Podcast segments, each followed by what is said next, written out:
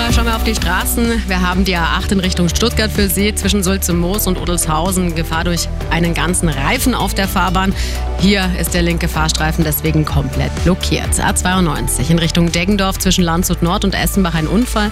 Hier sind auch noch Gefahr, ähm, Personen auf der Fahrbahn. Fahren Sie hier also wirklich auch vorsichtig vorbei. Und noch was von der B15 in Richtung Saalhaupt zwischen Neufahren Süd und Schierling Süd. Eine ungesicherte Unfallstelle. Auch hier bitte wirklich aufpassen. Gute Fahrt wünsche ich. Der Verkehr mit den handgegossenen Pfannen von Pfannenhareka in Forst Inning.